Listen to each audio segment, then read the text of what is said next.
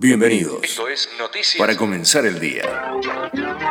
Noticias para comenzar el día.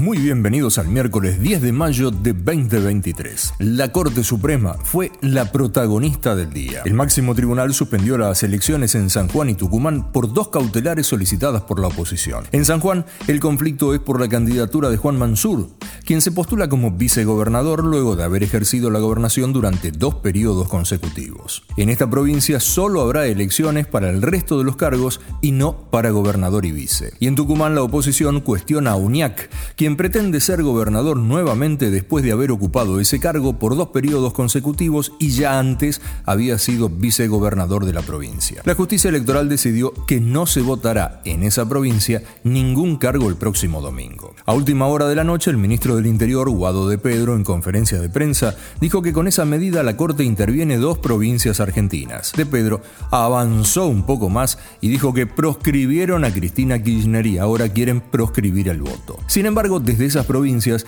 el mayor cuestionamiento lo hicieron porque los comicios iban a desarrollarse el domingo próximo, junto con los de Salta, La Pampa y Tierra del Fuego. Ni bien se enteró el presidente Alberto Fernández, calificó el fallo como un nuevo atropello. Encima, la Corte rechazó devolver los más de 5 millones de dólares a Florencia Kirchner que fueron secuestrados en la causa Otesur. Obviamente desde la oposición celebraron la medida diciendo que por fin se respeta la constitución y que tanto Mansur como Uñac se creen señores feudales y avanzan en contra de las leyes. En el medio de esto, las declaraciones políticas se dieron en el encuentro de AmSham Argentina, la Cámara de Comercio de los Estados Unidos en nuestro país. Ahí hablaron todos. El presidente de la Corte, Horacio Rosati, dijo que ellos están para hacer cumplir la constitución y cuestionó la política económica del gobierno, señalando que no defiende el valor de la moneda, lo cual implica traicionar consecuentemente la Constitución Nacional. También estuvo Sergio Massa. El ministro de Economía no dio precisiones sobre su posible candidatura presidencial, pero sí opinó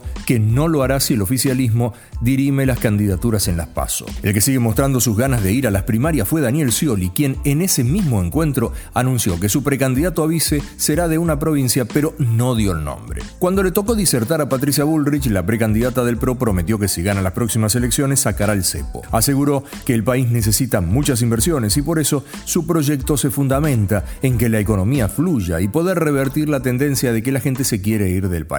Pero volvamos a las campañas. Al problema del oficialismo que si hay paso o si no hay paso, si masa sí, masa no, que Kisilov no se decide, se le sumó Juan Grabois. El dirigente afirma que si no van a las primarias, él se abre y se presenta por el Frente Patria Grande, que es su agrupación. También desmintió que la vicepresidenta Cristina Kirchner apoye una postulación del ministro de Economía y remarcó que lo apoya a él. Respecto de un triunfo de la oposición, hizo declaraciones levemente golpistas.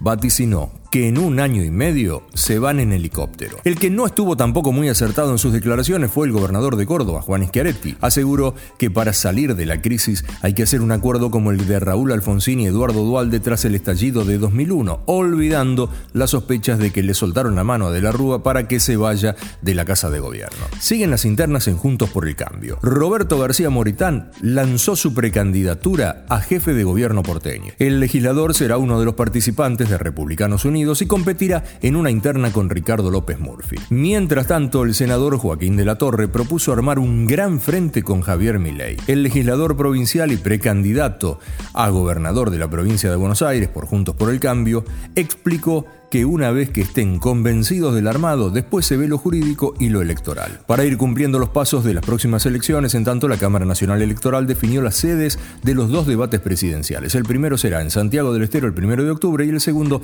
en la ciudad de Buenos Aires el 8 de ese mes. Si hay balotas, también sería en esta capital. Pero bueno, pasemos ahora a la economía. Se espera con ansias el índice de inflación que dará a conocer el INDEC el viernes. Los economistas y consultores lo sitúan más cerca del 8 que del 7, mientras Mientras tanto, se conoció la llamada inflación de los trabajadores. En el mes de abril llegó al 8%, alcanzando el 30,2% en el cuatrimestre y el 120% en un año. El relevamiento lo dio a conocer la Universidad Metropolitana para la Educación y el Trabajo. En busca de que no siga subiendo el dólar, la aduana y la FIP realizaron allanamientos simultáneos en 20 bancos para obtener información y documentación vinculada con las operaciones irregulares del comercio exterior, compras, ventas y transferencias de divisas efectuadas por 46 sociedades y 13 personas humanas involucradas en la maniobra. Así todo, el dólar blue el más libre de todos, por ahora, siguió subiendo y cerró a 471. Con todo esto, casi que nos olvidamos de la denuncia del Papa. Francisco aseguró que algunos,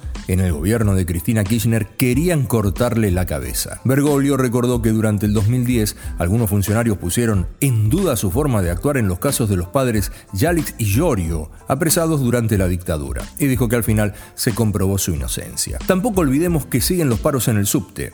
Hoy habrá en la línea D e y el premetro, desde las 13 y hasta las 16. Por la mañana de ayer, una mujer denunció que fue violada en la reserva ecológica. La mujer fue dada de alta por la noche, pero la policía no logró encontrar al violador y los operativos continuaron toda la madrugada. También por la mañana se conoció que varias escuelas de la zona norte habían recibido mails con amenazas de bomba. Por la noche se reveló que en una escuela de la India se recibió el mismo mail, pero en inglés con el mismo texto. Noticias del Mundo. En Estados Unidos, el presidente Joe Biden firmó el decreto por el cual para ingresar a ese país no se requiere la vacuna contra el COVID. De todos modos, la Organización Mundial de la Salud remarcó que se acabó la emergencia por coronavirus, pero no el COVID-19. Seguimos en Estados Unidos, la Corte Suprema de Nueva York declaró culpable a Donald Trump de abuso sexual y difamación a partir de la denuncia de una periodista sobre un hecho ocurrido en la década de los 90. El expresidente de los Estados Unidos deberá pagarle al menos 3 millones de dólares de indemnización. A su vez,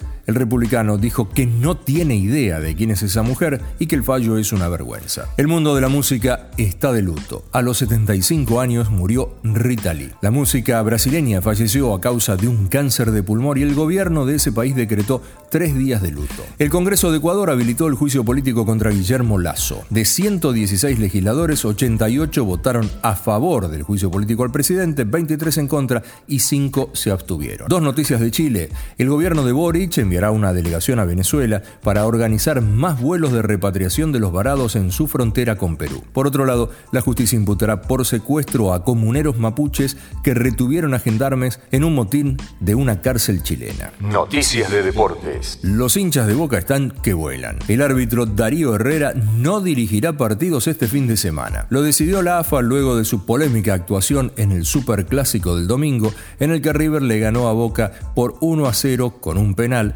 en el Estadio Monumental. A su vez, se aplica la misma decisión para Silvio Truco, quien estuvo en ese partido a cargo del VAR. Esto no fue todo por hoy, pero sí lo más relevante para estar informado. Mañana, desde la madrugada, habrá más noticias para comenzar el día.